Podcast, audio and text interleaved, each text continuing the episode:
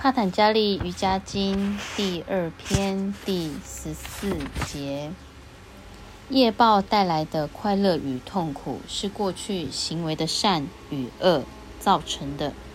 如果你做过善事，你会得到快乐与满足；如果做了不好的事，你得忍受痛苦。快乐与不快乐的生活都是由你自己创造的，没有任何人要负责。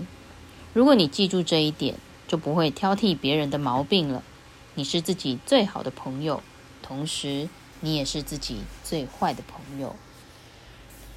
第十五节，有分别心的人，所有事情都将是痛苦的，其后果是会因害怕失去已得到的东西而焦虑不安，导致印象留在心里，创造了新的欲望。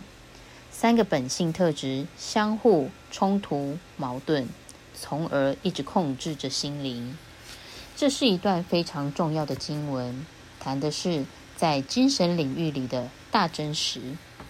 如果我们能每天至少花一点点时间沉思冥想，我们的生命就可以完全的改变。如果我们有分别心，所得到的经验将都是痛苦的。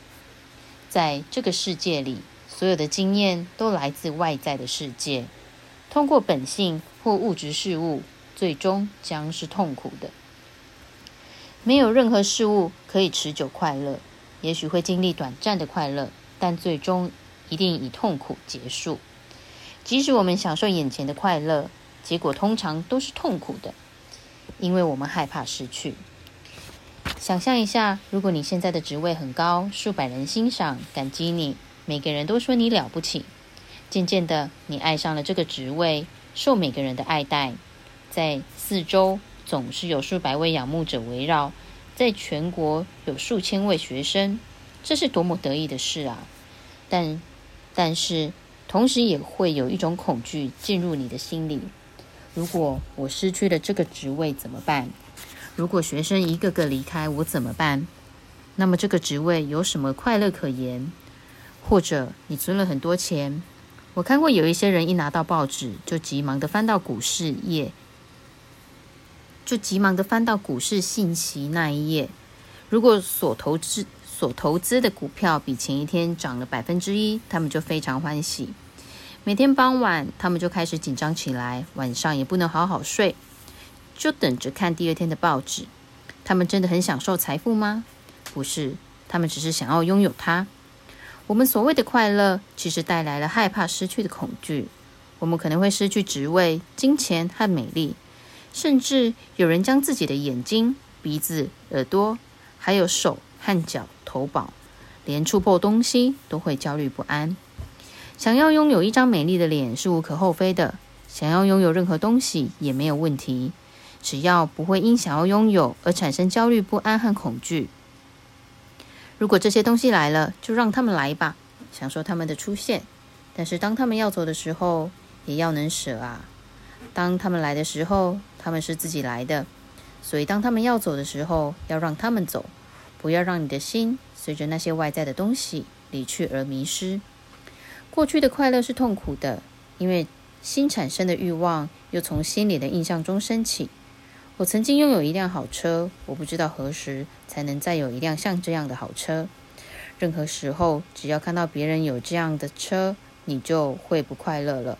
它会提醒你曾经风光的时刻。事实上，这个世界上没有东西是不好的，但是三个本性的特质会永远扰乱你的心。你享受它一分钟，下一分钟就恨它了。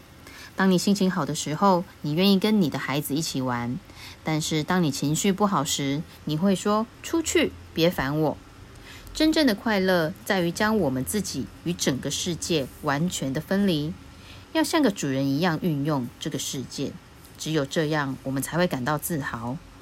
我并不是说，因为所有的事物都是痛苦的，我们就要远离，那是没有用的。无论我们到哪里，这个世界都会跟随。如果你因为对这个世界不了解而想逃离，你是永远逃不掉的。我看过有些人没有办法把家经营好，无法和家人好好相处，就说我厌恶了，我要放弃，我什么都不要，我要追求灵性的生活，去练瑜伽和禅修。他们是想逃离家庭生活，但是一来到了瑜伽修道院，他们仍要面对一个全新的家和家人。在原来的那个家，至少是家人，什么事情都还会为家人着想。但在瑜伽修道院里，全是新面孔，起初还没有太多的感情，每一个人都可能有其问题。